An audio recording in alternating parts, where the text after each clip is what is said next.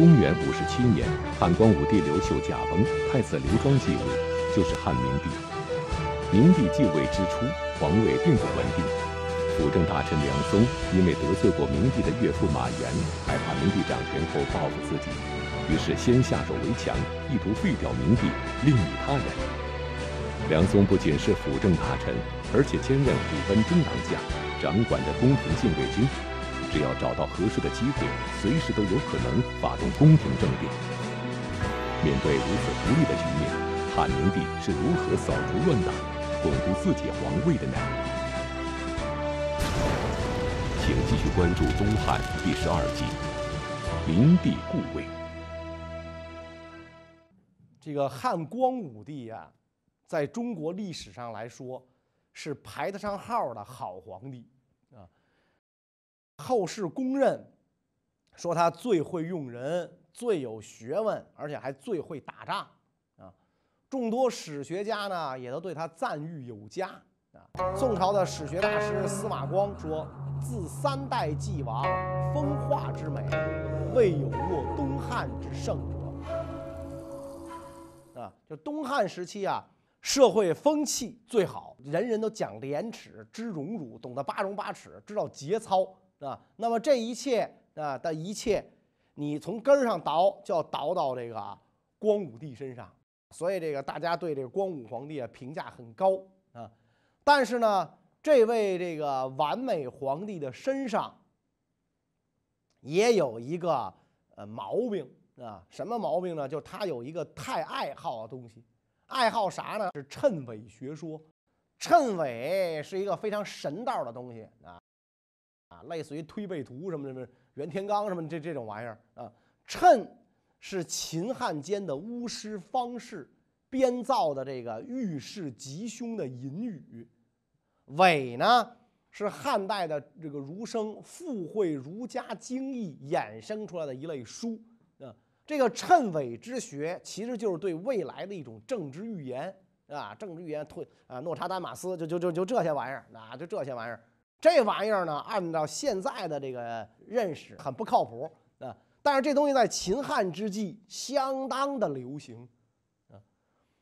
咱们在讲这个刘秀创业的时候，就曾经讲过，光武皇帝就是靠赤符经登上这个皇位的啊。所以这个刘秀登基之后，对这个谶纬学说，对这个谶文。就有一种特殊的情怀，啊，特别喜欢这个，特别迷信这个。啊，遇到一些难以决断的问题的时候呢，就要求助于这个谶文。有一次，皇上准备祭祀啊，就跟这个大臣郑兴说啊，说我想拿这个谶文啊预测一下，你看怎么样啊？啊，郑兴是个传统学者，啊，对这些歪门邪道啊看不上眼。所以他就说我不懂谶文。他这一说，皇上不高兴了，弄得皇上特扫兴，啊，特扫兴。我喜欢谶文，你告诉你不懂，你不懂，你当我的大臣，非常生气，说你不懂谶文是对我喜欢谶文有成见吗？嗯，郑兴一看皇上这态度，立马明白自个儿说错话了。领导喜欢什么，咱得说什么好啊。领导喜欢拉胡琴，咱得说京剧好。是吧？领导喜欢 rap，咱就得说摇滚好，是吧？你不能说当着好京剧的领导唱摇滚，好这摇滚的领导唱京剧，你这不是死催的吗？所以自己这次太糊涂了，赶紧叩头赔罪，说微臣不懂谶文，是因为我懒惰，没有学习，我不是对这个谶文有成见。说皇上您别跟我一般见识，我没您学问大，通天地鬼神的您都懂，我不懂，啊？皇上一看。他磕头认错，态度还算诚恳，就没治罪。行了，那你回去好好学去吧。啊，郑兴化险为夷，算是运气的啊。相比之下，另一位大臣桓谭，就是这个这个给他弹琴的那个，就没这么好的幸运了。光武登基，做了皇帝了嘛，革命成功了嘛，呃，得体现新朝新气象，所以要建点楼堂馆所。那么建楼堂馆所还是要图趁啊？这你你你得找风水大师来啊，哪儿吉利啊？你得弄这个呀。这么一来，桓谭站出来说话了啊！桓谭觉得这事儿忒不靠谱，咱们皇家别干这么没溜的事儿，让人笑话。您要觉得这事儿灵验，您还不如扔钢镚儿那呢。您看哪个准啊？反正不是正面就是反面嘛。难道这钢镚儿还能立着？所以我看陛下您呢，您还是省省心吧，啊，多看看五经这样的正统书。你想这样的一番议论，皇上很不爽啊！我登基就是靠图谶之学啊，我是靠扔钢镚扔出来的。刘秀气的拉出去给我斩了。桓谭马上磕头，为了这个谶纬学说啊，我不想读这个，犯不着在皇上面前掉脑袋。好在光武帝有学问有涵养啊，没有真的要桓谭的脑袋啊，不过就是吓唬吓唬而已。但是呢，这样的人，这个皇上看着这个不过眼了，不能再放在身边，太添堵。发配到外地当个芝麻小官，那就完了啊！所以桓谭就在就任的路上郁闷而死。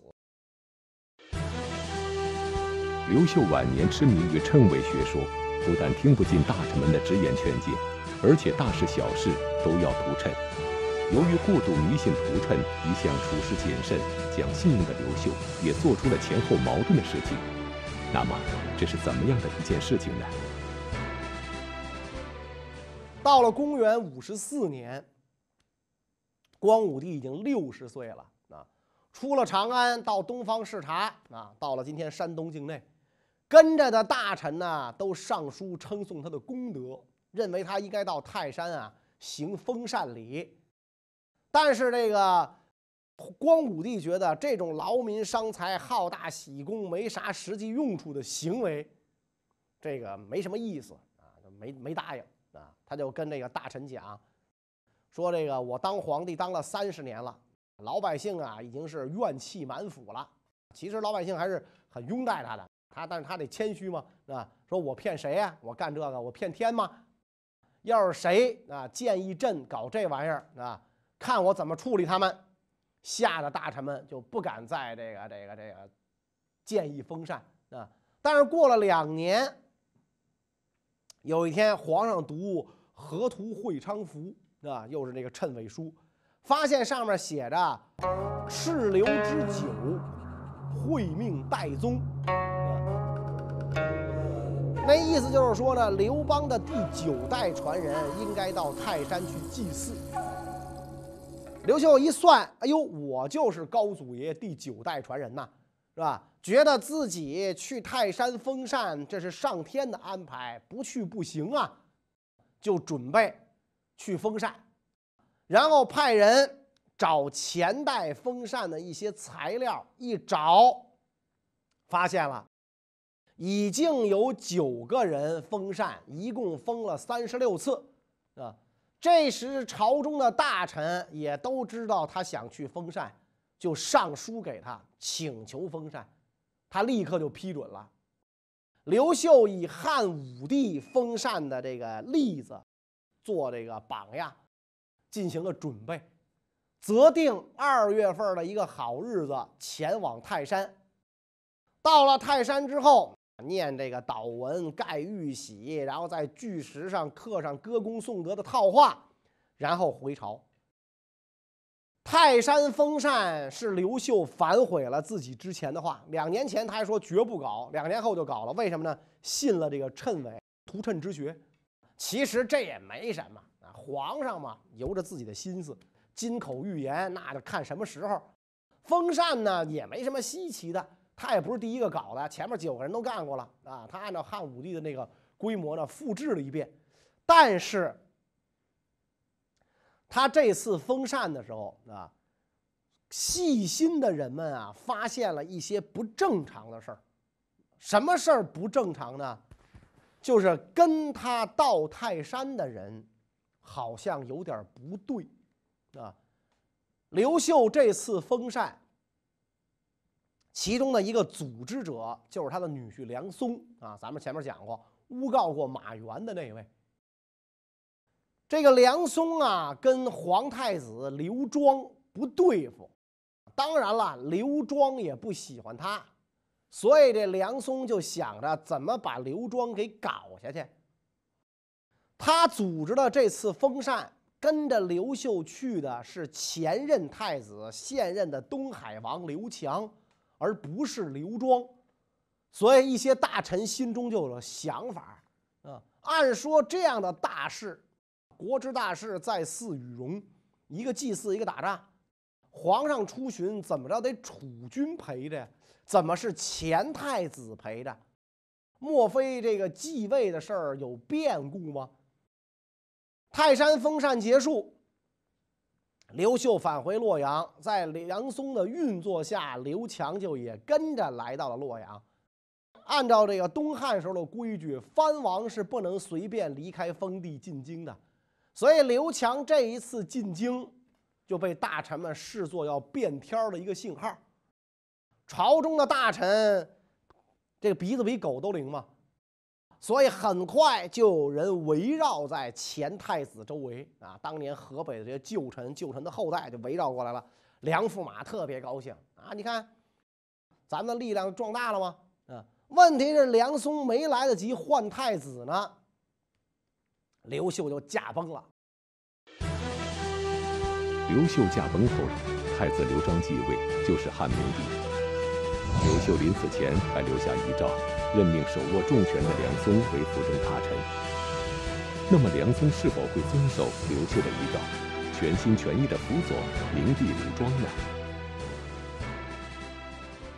刘庄登基，跟群臣商议，取年号叫永平啊，永远太平啊。但是呢？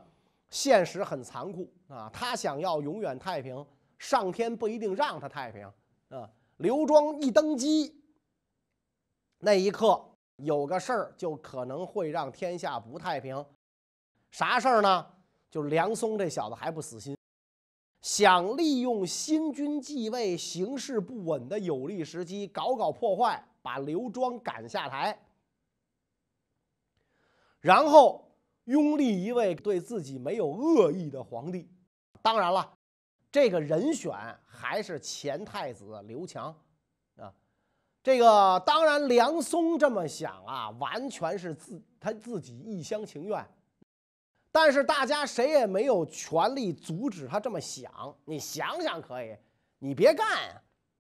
梁松不但想，还想干。你要想干这件事儿，你可就得征得人家刘强的同意，人家要不乐意，你这不是白忙活吗？所以这个梁松啊，就想找个帮手去拉拢一下刘强。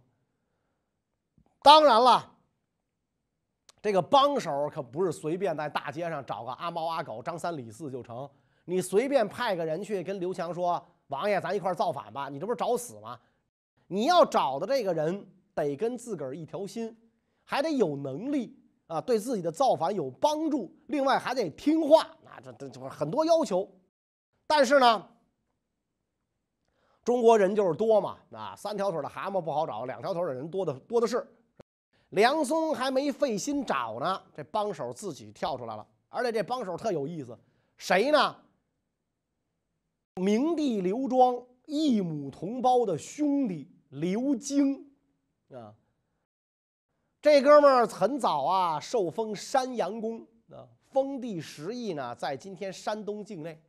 虽然不是边疆，经济条件也挺好啊，山东靠着海，鱼盐之地。但是呢，当年交通不那么发达，离洛阳啊，算得上是千里迢迢啊。按照朝廷法度，刘京并没有留守京城的指标。他为什么能够这个留在洛阳呢？是因为这个。出席光武皇帝的葬礼，是吧？因为这皇上死了，再怎么节俭，也不能拿席子一卷葬在乱坟岗子，啊？所以这个继任的皇帝要给他举办一场隆重体面的丧事啊。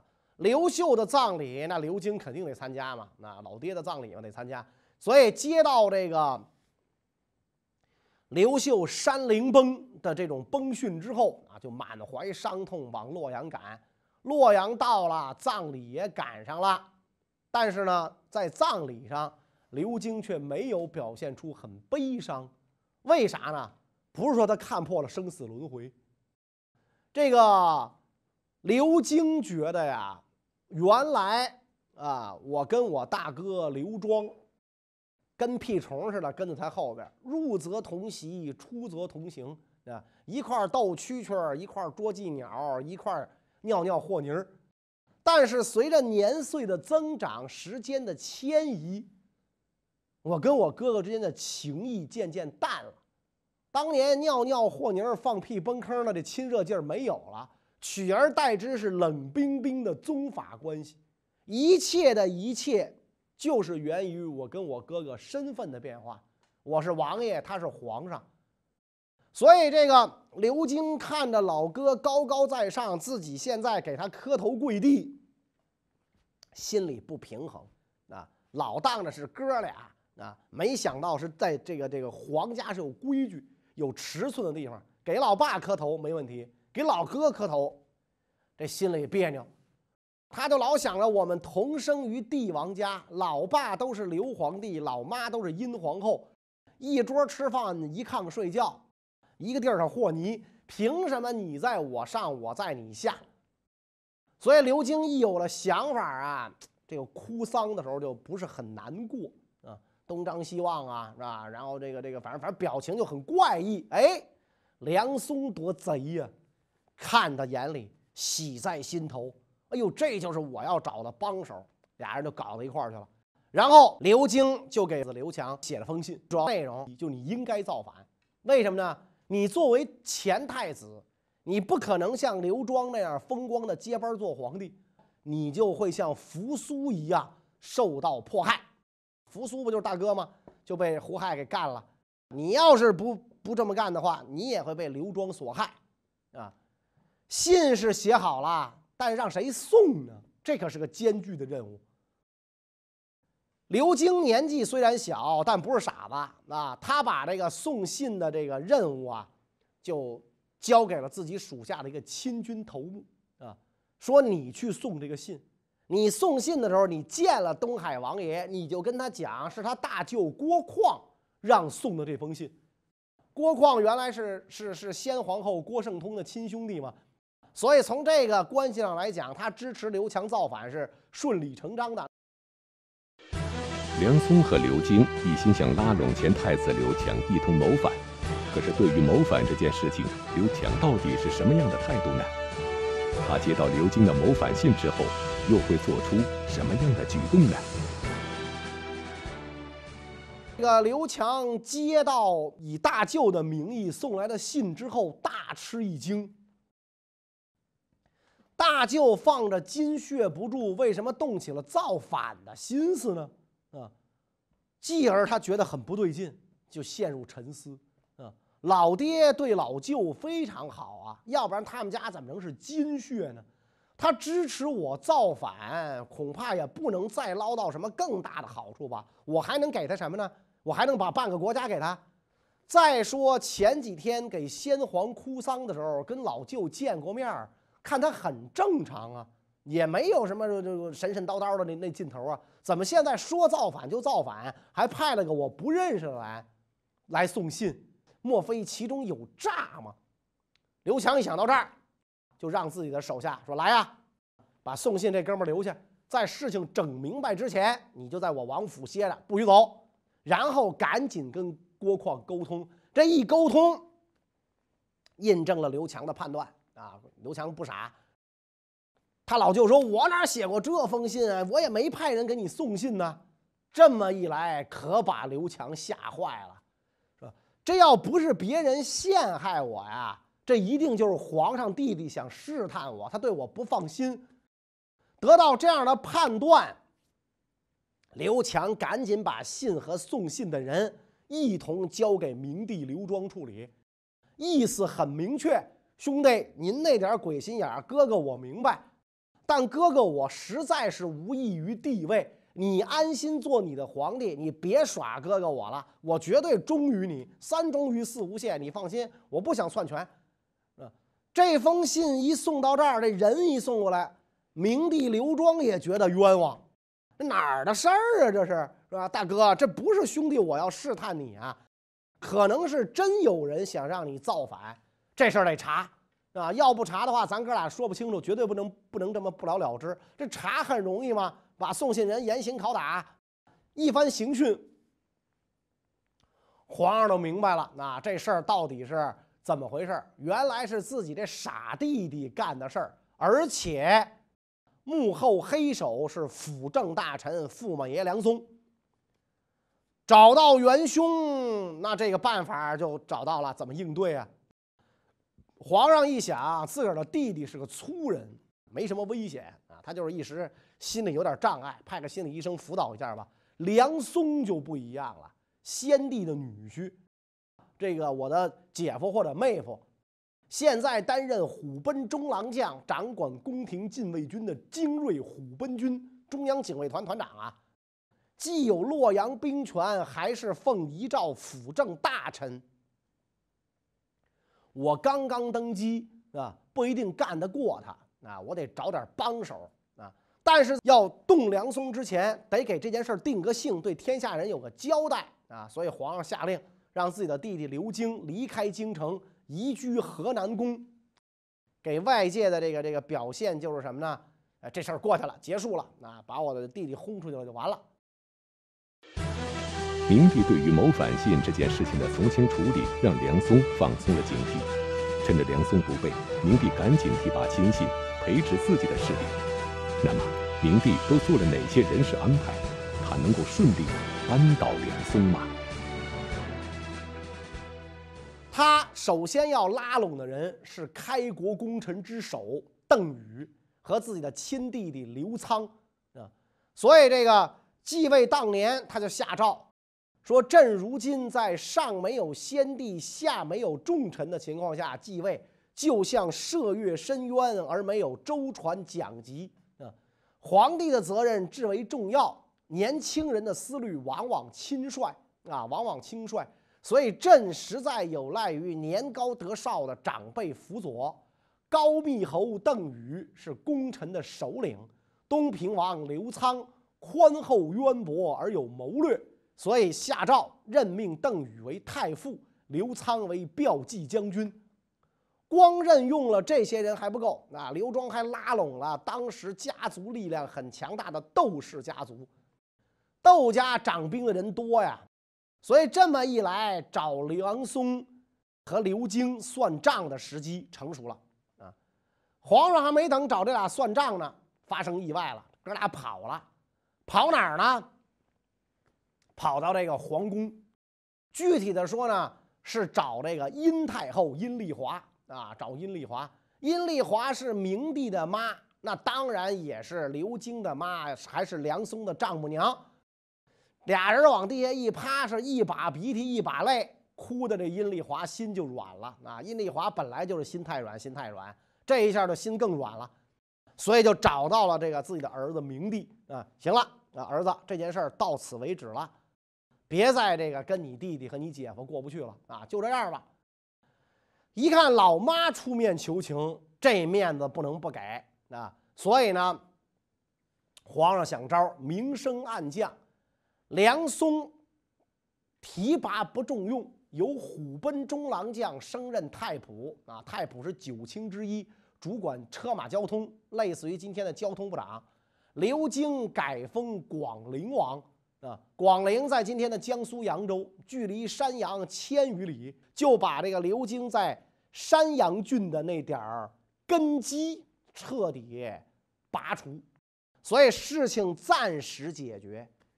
几年后，殷太后去世，老娘刚一死，明帝刘庄就要朝梁松下手了啊，下手了。那明帝跟他爹不太一样，他爹是非常非常的这个。宽厚啊，明帝啊，为政也比较刚猛啊。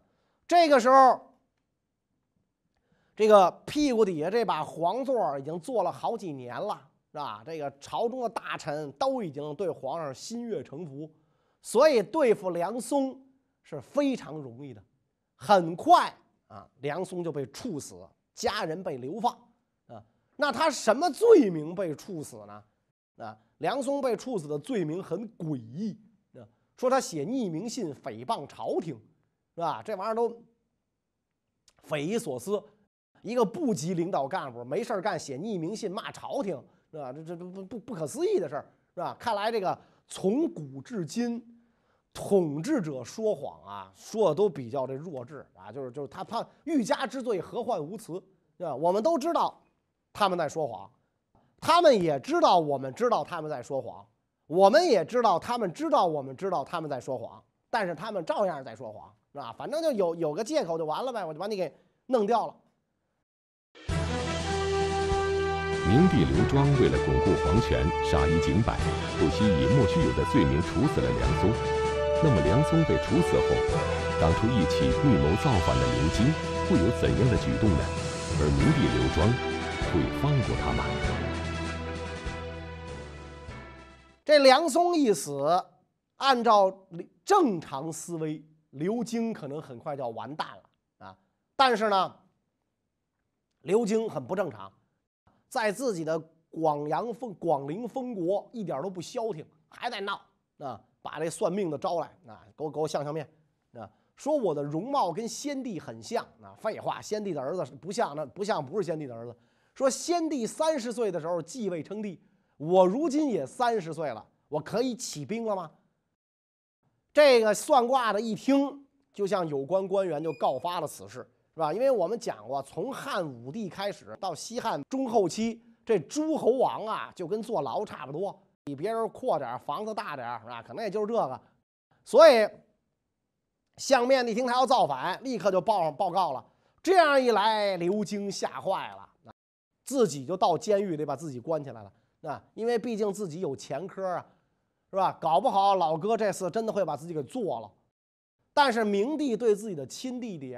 也比较加恩照顾啊，知道他也就是这个这大嘴巴啊，这个这砍大山的事儿啊，说山是吧？他就他就失心疯了，没对这件事儿进行追究，而且他也没有行为，他不就说了一句吗？但是下诏不许他统治封国内的官员和百姓可以享用租税收入啊，并且命令封国的国相和中尉对他严密监护啊。国相就相当于这个这个。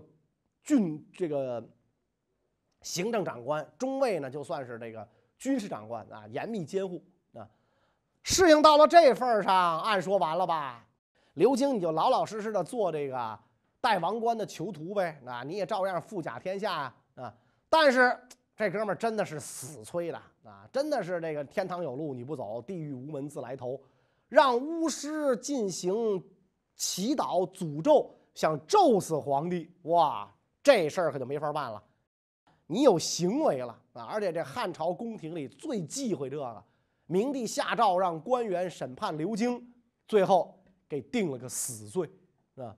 所以这明帝到此为止，这皇位算是坐稳了啊！从自己登基开始，就有人意图搞阴谋，到现在总算是结束了啊！